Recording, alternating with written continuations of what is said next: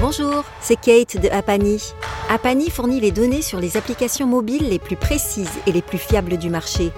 Avec notre plateforme, vous allez accéder au classement, au nombre de téléchargements, au nombre d'utilisateurs et autres données sur l'engagement, ainsi que les revenus générés par des millions d'apps. Nous sommes ravis de soutenir 135 grammes, le podcast qui vous raconte l'histoire de la tech mobile. Vous êtes prêts pour le nouvel épisode? Bonne écoute Bonjour à tous et bienvenue. Vous écoutez 135 grammes. Je m'appelle Christophe Romeilly et je suis heureux de vous accueillir. Vous êtes prêts? C'est parti. Donc je voulais parler avec toi de, de WeWard, euh, de, cette application. Euh, je démarre toujours la conversation sur le fait de parler des, des stores, de vos notes sur votre store. J'ai vu que sur iOS et Android, vous aviez 4.2 en, en, en, notes, donc ce qui est, ce qui est très bien. Hein. C'est, c'est vraiment, euh, c'est vraiment super. Et euh, donc je voulais savoir comment, comment vous gérez les, les conversations, les, les remarques des utilisateurs sur ces stores. Alors déjà, ça n'a pas toujours été le cas. Hein. La note, euh, la note euh, on, a, on, a, on, a, démarré avec des notes qui étaient autour de 3 et on là on est autour de 4.2. Euh, pour nous, c'est pas encore suffisant. Hein. Ça montre qu'il y a quand même pas mal d'utilisateurs qui vont mettre des notes négatives. Alors, il y a deux choses qu'on fait. Premièrement, on répond à tous les commentaires. Enfin, on essaye de répondre à tous les commentaires. C'est un sujet qui est au, au C-level de la boîte. Euh, c'est-à-dire que c'est pas euh, c'est pas des gens qui enfin tout le monde a accès aux commentaires. Les commentaires ils arrivent sur notre Slack donc sur le chat interne de l'entreprise. Donc tout le monde les voit c'est un truc qu'on suit très près. Et dès qu'il y a des mauvaises notes qui arrivent et eh ben ça devient une priorité pour la boîte. Parce que on sait très bien que notre boîte elle n'existerait pas sans nos users. Donc la priorité ça va pas être nos clients qui nous payent mais plutôt les utilisateurs. Euh, et la deuxième chose c'est qu'on a un outil de communication avec nos utilisateurs. Donc on utilise Zendesk mais concrètement, chaque fois qu'un utilisateur veut nous contacter, il lui arrive et il aura toujours une réponse. On s'est fixé une règle d'une réponse en moins de 24 heures. On ne la respecte pas toujours, mais en tout cas, c'est l'objectif, ce qui fait que on prend chaque requête des utilisateurs au sérieux, ce qui nous permet ben, de toujours améliorer l'app et de toujours être conscient de ce qui plaît et ce qui plaît pas. Très bien. Euh, Est-ce que tu peux nous parler du nombre d'utilisateurs aujourd'hui? Vous, vous communiquez là-dessus ou pas?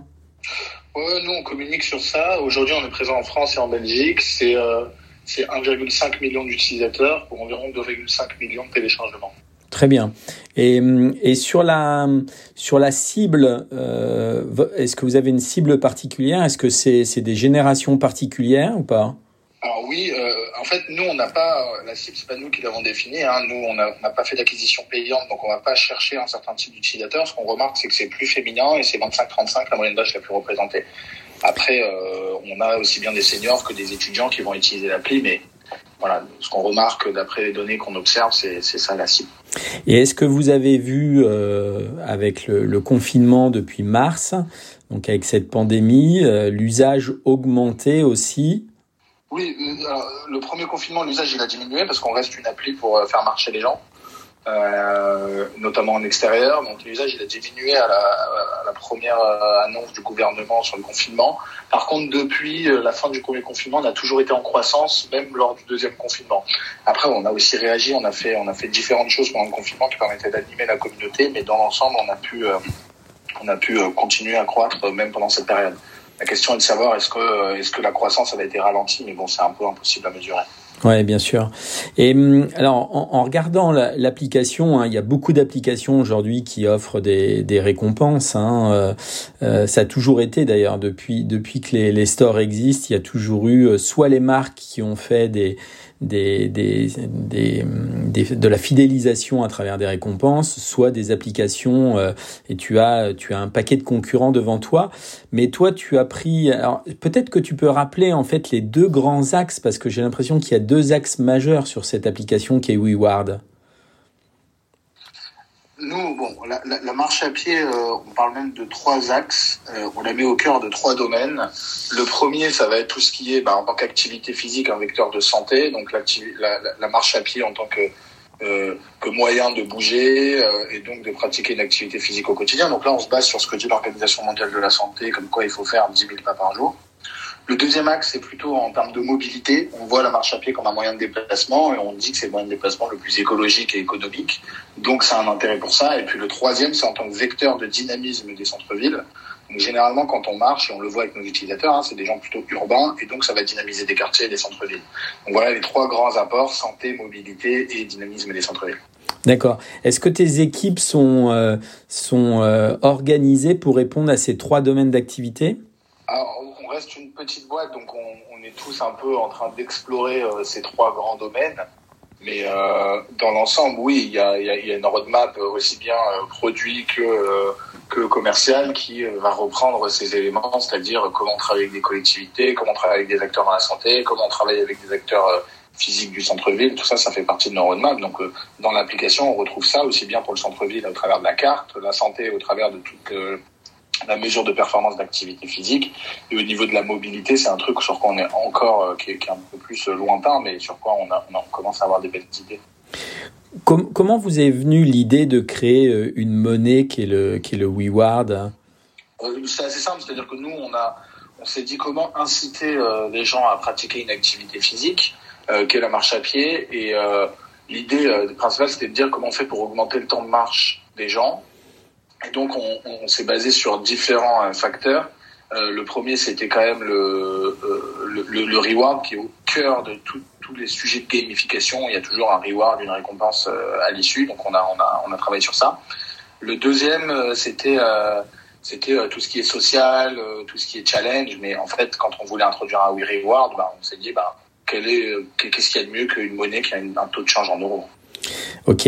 Est-ce que vous voulez aller plus loin? Parce que c'est la pleine on est dans la, la pleine époque de la crypto-monnaie. Est-ce que vous voulez aller plus loin avec cette monnaie ou pas? Bah Nous, on, réfléchit à, ces sujets. Maintenant, euh, honnêtement, on, nous, c'est une structure, euh, la structure de l'appli, euh, c'est une blockchain privée, en fait. Hein, c'est des chaînes de blocs avec des transactions. Donc, en vérité, euh, la technologie euh, de chaîne de blocs, la seule, la première chose, c'est que un, comme c'est privé, ben, c'est scalable et donc on peut faire un certain nombre de transactions, ce qui serait pas possible si on la rendait publique. Hein.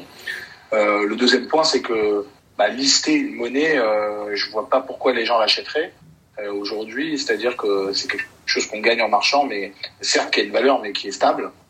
Donc on pourrait imaginer que ce soit un stablecoin, mais il n'y aurait pas tellement d'intérêt à ce que ce soit une monnaie. Donc c'est vrai que quand on voit des projets où bah, on va acheter un coin pour qu'il soit offert à des gens qui marchent. J'ai pas l'impression, enfin, dans une société philanthrope peut-être, mais aujourd'hui, euh, j'ai pas trop l'impression que ce serait le cas.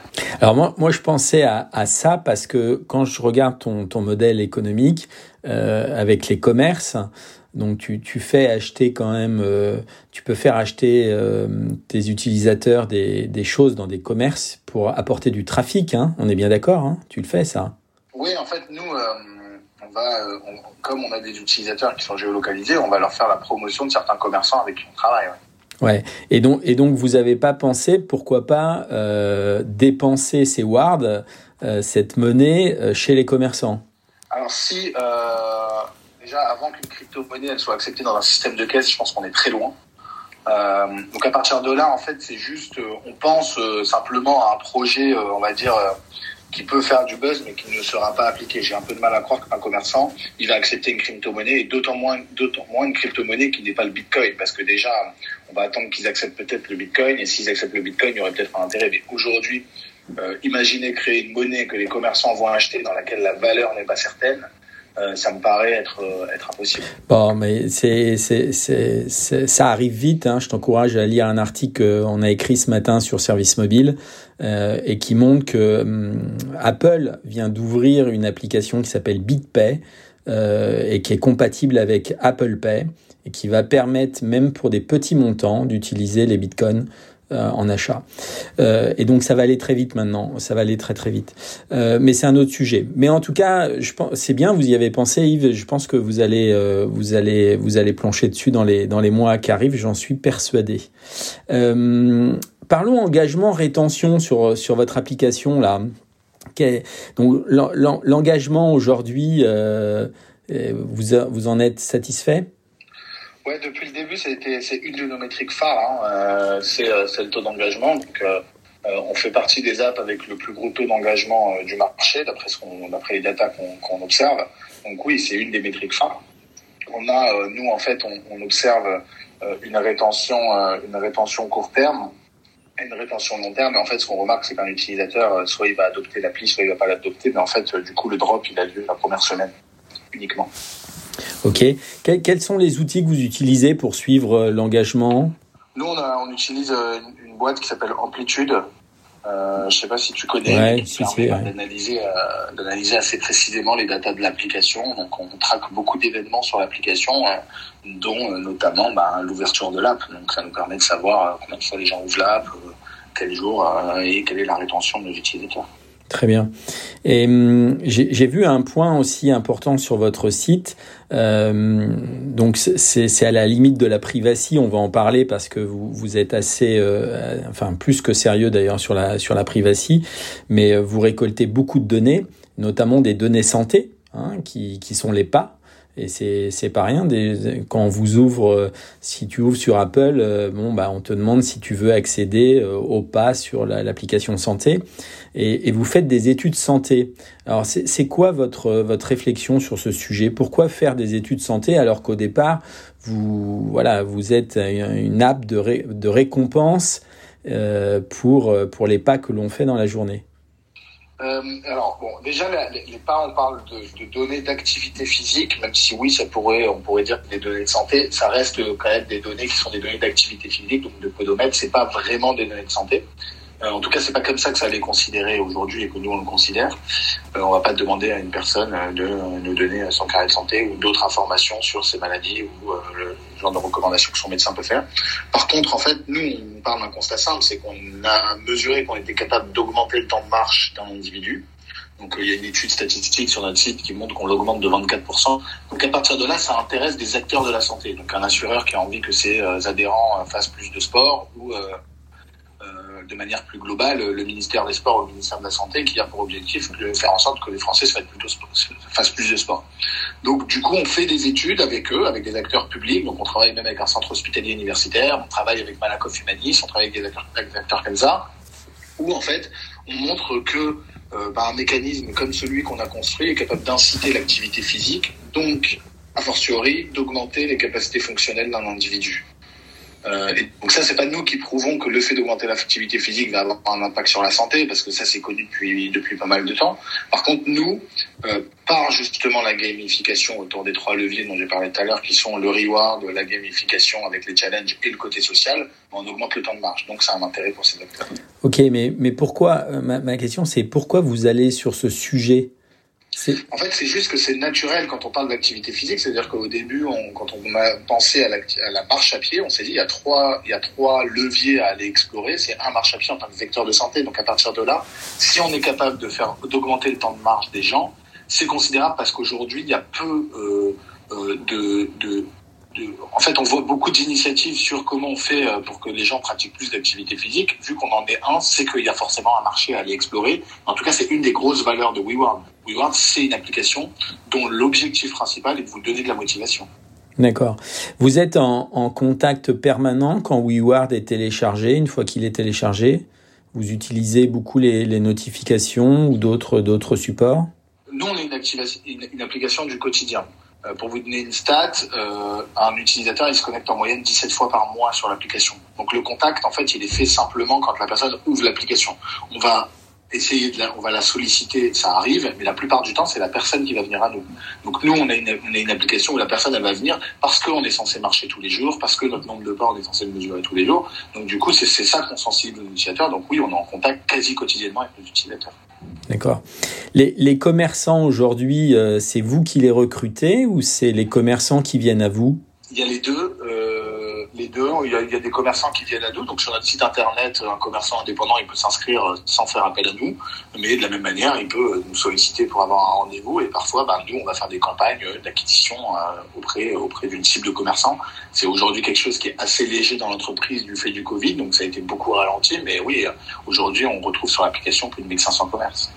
D'accord. Et tu, et, et, tu mesures le trafic que tu envoies à ces commerces aujourd'hui? Comment tu le mesures? Euh, Nous, en fait, il y a, y a, deux choses. Il y a la géolocalisation pour des lieux, on va dire, entre guillemets, gratuits. Donc, on peut retrouver un lieu comme le Sacré-Cœur ou euh, la Tour Eiffel. Donc, les personnes, en visitant des lieux, ils peuvent gagner des points. Donc, ça, c'est plutôt le côté fun de l'application. Après, quand c'est un commerce, on demande à ce que la personne, elle, elle, elle achète dans le commerce donc du coup, on va faire du drive to store, mais on va mesurer carrément le chiffre d'affaires qui est généré chez le commerce. Et pour ça, en fait, on fait quelque chose de très simple, c'est que euh, on demande à la personne d'envoyer un ticket de caisse. Donc on a effectivement les tickets de caisse euh, des gens qui nous les envoient pour gagner des points ou du cashback euh, suite à l'envoi d'un ticket de caisse. Donc oui, on mesure non seulement le trafic, mais surtout le chiffre d'affaires. 135 grammes, les histoires de la tech mobile. Et vous étendez, vous étendez les commerces que vous sélectionnez ou qui viennent vers vous, euh, parce que tu, tu disais tu es une application en France et en Belgique. donc tu, tu, par exemple, là, je suis sur Nantes, j'ai regardé un petit peu autour de moi. Effectivement, il y a des lieux où tu peux gagner des wards. Euh, c'est assez sympa. Mais comment vous les choisissez, ces lieux? Comment, ça se passe? Alors, nous, on va, on va euh, en fait, on sait, aujourd'hui, on est assez, assez large sur les lieux, c'est-à-dire qu'on va voir qui nous sollicite, ce qui marche, ce qui marche pas, ce que nos utilisateurs veulent. Euh, parce que c'est ça le sujet numéro un, c'est de voir ce que les utilisateurs veulent. Après, on a une, démarche un petit peu euh, bien nette. Donc, on va essayer de pas travailler avec certains commerces qui sont vraiment trop loin du message. Euh, donc, par exemple, on refuse euh, des tabacs, on refuse des fast-food, on refuse des, certaines pizzerias et des choses comme ça qu'on refuse. Mais bon, par exemple, on a une pizzeria un petit peu plus basée sur la qualité des produits et l'apport nutritionnel. Mais par exemple, cette pizzeria sur on va pas y aller parce que c'est pour nous trop loin du message qu'on a envie de véhiculer. D'accord. Vous, vous, faites de la publicité ciblée dans l'application la, dans ou pas du tout? Nous, on fait pas de publicité pour acquérir des utilisateurs. Euh, par contre, on fait de la publicité dans l'application. Il y, a, y a, y a, des publicités, donc les personnes peuvent euh, être exposées à des, à des publicités au sein de l'application de manière ciblée, effectivement, euh, avec euh, des régies publicitaires avec qui on travaille. D'accord. Beaucoup, beaucoup de régies ou pas, Yves? Non, on travaille pas avec beaucoup de régies. En ce moment, on est sur sur quatre ou cinq régies. après, ça dépend, ça tourne en fonction, ben, effectivement, de l'intérêt qu'on voit des utilisateurs pour les, les marques avec qui les régies travaillent. Au niveau de la monétisation de l'application, euh, vous avez euh, ouvert un panel euh, de, plusieurs façons de faire en fait. Il y a, tu, génères des, revenus de, de, quelle manière aujourd'hui sur cette application? Alors oui, nous on teste, hein, on est encore dans une démarche de test and learn. Hein. Donc la publicité fait partie d'une de nos sources de monétisation. les commerçants dont on parlait font partie d'une de nos sources de monétisation. On travaille aussi avec des marques sur un modèle d'affiliation avec euh, le centre hospitalier ou Malakoff Humanis, on travaille sur des modèles d'études. Donc tout ça, c'est des choses qu'on teste. Aujourd'hui, euh, on a encore beaucoup de choses à tester, euh, sans, révéler, mais on a effectivement tous les sujets autour de la santé, de la mobilité et du marketing sur quoi on est en train de travailler. Mais essentiellement aujourd'hui, nos revenus viennent de la pub et de l'affiliation et du drive to store. Ouais, ouais, ok, ok, très bien. Euh, sur la création de compte, là, quand on arrive sur l'application, donc vous offrez toujours la possibilité de de slugger euh, avec euh, avec Facebook, avec Google, avec Apple, avec email. Est-ce que tu as changé euh, Est-ce que tu vois un changement des, des usages aujourd'hui? Est-ce que les gens continuent à faire cette création de compte avec les les Gafa ou ils ont tendance plutôt à mettre leur, leur email perso hein? Euh, bah, quand, ils, quand ils font une création de compte avec les GAFA, en fait, ils mettent aussi leur email perso, hein, parce que les GAFA nous envoient euh, l'adresse email de la personne. Euh, par contre, ce qu'on a remarqué, c'est depuis euh, depuis l'arrivée du, du, Apple Connect, Apple a offert une possibilité à une personne de se créer un compte et donc ça va créer une euh, avec cette, la possibilité de créer une sorte d'adresse mail tampon, euh, on va dire privacy friendly quoi, qui, qui permet à la personne de ne pas révéler son adresse email. Et on, en a de plus en plus qui utilisent cette méthode là. Mais en réalité, ce qui est pas mal avec cette méthode, c'est que ça permet bah, de continuer à communiquer par email avec la personne si elle le veut.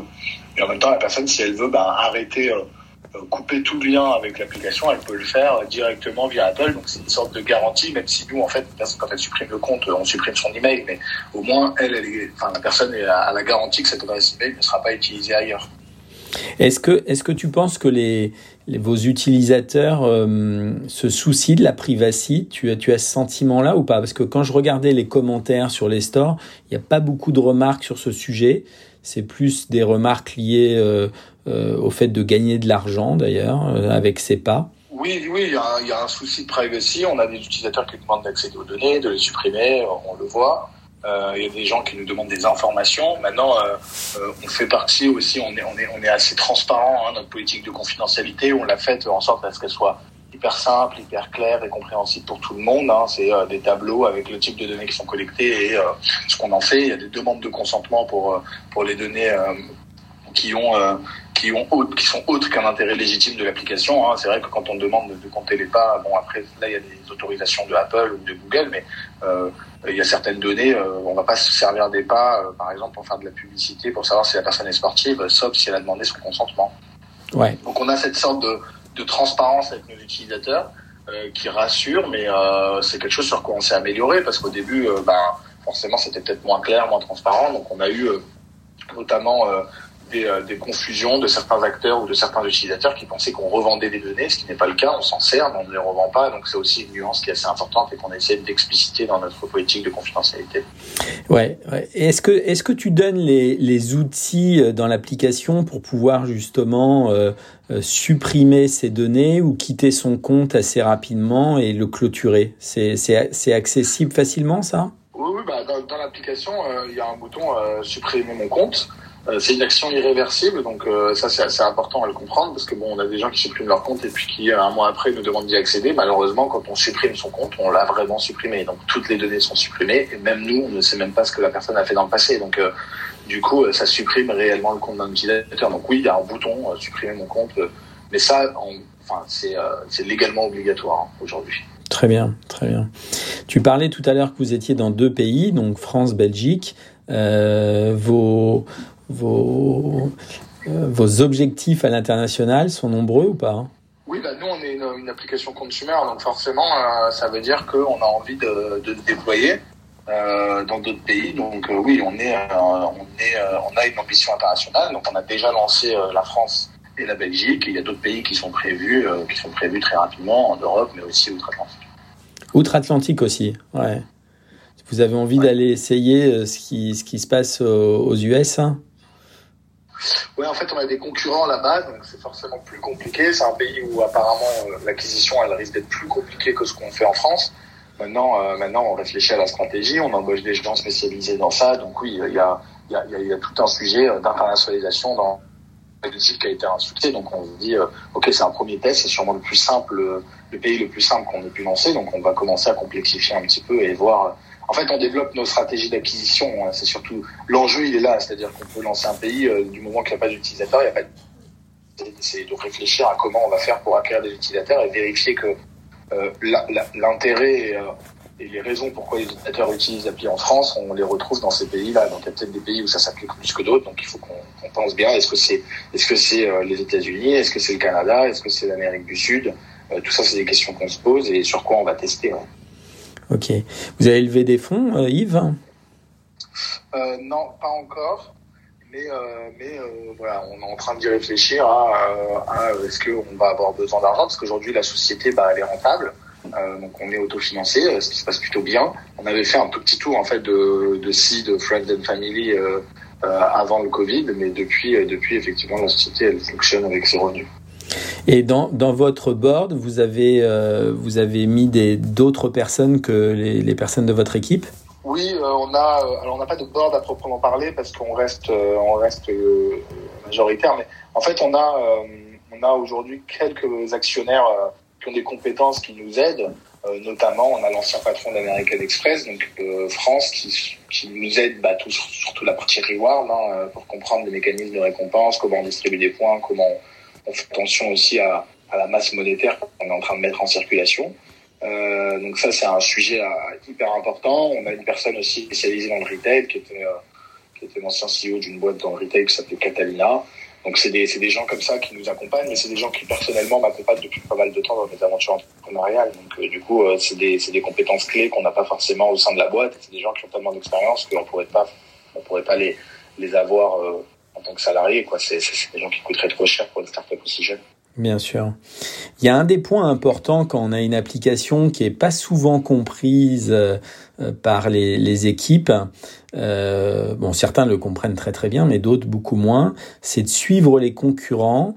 Euh, mais quand on dit suivre les concurrents, c'est vraiment les pister. Et c'est ce que vous faites ou pas? On, a, euh, on, a, on a deux choses. Il y a déjà quand on développe des nouvelles fonctionnalités, on va s'inspirer de ce qui se fait ailleurs.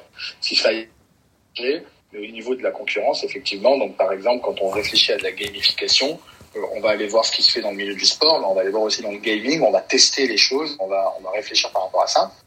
Ensuite, on a, on a certains concurrents, effectivement, qu'on suit pour voir les nouveaux qu'ils vont mettre en place, qui marchent, qui marchent pas. Parce que ce qui est important, c'est de vraiment de de pas euh, de rester focus sur euh, sur son produit.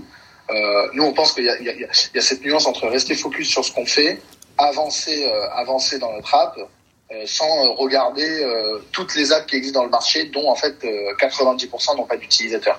Ce qu'il faut, c'est regarder au niveau de la concurrence ce qui marche réellement.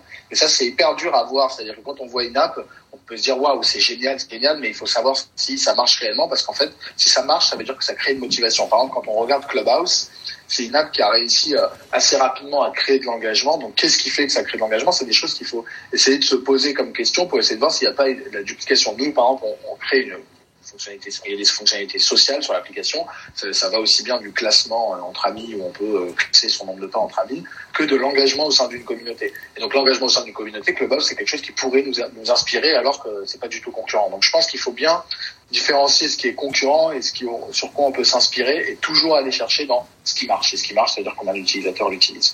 Alors très bien, euh, c'est bien d'expliquer de, ça. Ma question, c'est comment tu fais pour suivre les concurrents? Tu un outil ou tu suis, euh, tu suis le buzz Des outils que comme à, par exemple qui va nous montrer euh, les concurrents. On va sur l'Apple Store, on voit on voit les applis leur classement en fonction du nombre de téléchargements. Donc ça nous permet de voir qui est en train de percer, même si c'est pas du buzz, parce que pour nous une application, du moment que elle commence à générer des téléchargements, elle va se retrouver dans les classements. Donc ça, c'est des choses qu'on suit. Après, on a une liste de concurrents qu'on regarde. Hein. On regarde toutes les nouveautés, on va être alerté, on va, recevoir les notifications. Donc oui, on les suit euh, archaïque en les téléchargeant et de manière un petit peu technologique avec des outils comme Appen. Ouais, excellent, excellent. Oui, parce que tu as, des applications qui, qui font quand même du téléchargement et qui sont bien placées et qui vont euh, qui vont pas durer forcément longtemps. Euh, il y en a une, peut-être que tu avais vu, mais qui était anglophone, qui s'appelait Podcoin, qui a fait un buzz assez important puisque l'idée c'était euh, euh, d'écouter les podcasts et justement d'avoir des récompenses en écoutant les podcasts euh, et de pouvoir après dépenser ces récompenses. Et puis elle a, elle a, elle a duré un an quoi. Donc c'est, il y a des bonnes et des mauvaises idées et c'est vrai que de suivre ses concurrents, ça peut, ça peut être important quoi. Oui, non, mais s'inspirer, ça, pour nous, en tout cas, c'est un des leitmotifs de l'entreprise. On s'inspire de ce qui fonctionne tout le temps quand on regarde. Euh, on regarde ce qui marche, par exemple, on s'inspire beaucoup de Strava euh, sur euh, l'engagement d'une communauté sur l'activité physique. on s'inspire d'Apple Santé pour l'analyse des données de santé et de, notamment des données d'activité physique. après, il y a aussi des concurrents plus directs. On en a un aux US qui est assez gros. Euh, on s'inspire aussi de lui. On s'inspire même, par exemple, de Waze. Hein. Euh, Waze est quand même le média numéro un des automobilistes. Nous, on se qualifie comme le média numéro un des piétons. Si vous allez sur Waze Business et vous allez sur euh, WeWork Business, donc la plateforme pour les commerçants, vous allez voir une similitude qui est assez frappante parce que oui, on s'inspire. Pourtant, on n'a pas la même audience, on n'a pas le même type de client. Waze va travailler avec des gens qui sont pas forcément en centre-ville, dans les plans centre-ville. Mais oui, s'inspirer de ce qui marche, c'est pour nous c'est pour nous euh, essentiel parce que réinventer la roue sur des gens qui ont déjà testé, dépensé beaucoup d'argent pour arriver là où ils en sont, euh, ça fait souvent économiser beaucoup de temps et beaucoup d'efforts. Oui, absolument, absolument. Comment sont organisées tes, tes équipes? Vous êtes combien aujourd'hui, Yves? Euh, Aujourd'hui, on est 15 personnes. Donc ça reste une équipe assez, assez petite. Mais bon, il y a toute la partie tech, donc est constituée de 6 personnes. Et ensuite, on va avoir le marketing et le commercial. Mais dans le marketing, on va aussi bien trouver le support pour les clients, les réseaux sociaux, la presse et l'acquisition, la rétention. Et après, euh, euh, le commercial, donc on pourrait les gens qui vont s'occuper des, des commerçants indépendants, des enseignes et des marques euh, avec qui on travaille. Et il y a aussi, entre le marketing et la tech, il y a, il y a tout un, il y a plusieurs personnes qui vont aussi travailler sur le produit, donc c'est la réflexion sur les nouvelles fonctionnalités. et donc sur les manières de, d'engager encore plus nos utilisateurs. Combien de devs vous avez? 6. 6. Et qui sont euh, mixtes euh, iOS euh, Android ou qui, qui sont bien répartis? Bah, alors nous on a bon déjà on a deux personnes qui sont des gens plutôt seniors hein, qui viennent de chez les deux ont travaillé chez Apple notamment même s'ils dev sur les deux plateformes. Hein. nous on, on, est plutôt enfin en fait moi je suis à peu près convaincu qu'un dev quand il a plus de 10 ans d'expérience il peut développer sur n'importe quel langage et n'importe quelle plateforme. Exact. Du moment qu'il y a une, il y a une learning curve en fait. Et cette learning curve, souvent, bah, plus la personne a de l'expérience, plus elle est rapide. Et c'est ce qu'on observe avec, euh, notamment, on a deux seniors qui, en fait, vont gérer, euh, vont gérer une bonne partie du dev, mais notamment après, il y a toute la partie back-end qui est beaucoup plus lourde parfois que la partie que la partie front-end parce qu'en fait, quand on commence à avoir des centaines de milliers d'utilisateurs par jour, c'est surtout cette partie qui doit être vraiment bien structurée. Vous êtes hébergé dans un dans un gros un Gafa ou oui, oui, nous, on a nos, nos, serveurs, on a du AWS euh, et un peu de OVH. D'accord.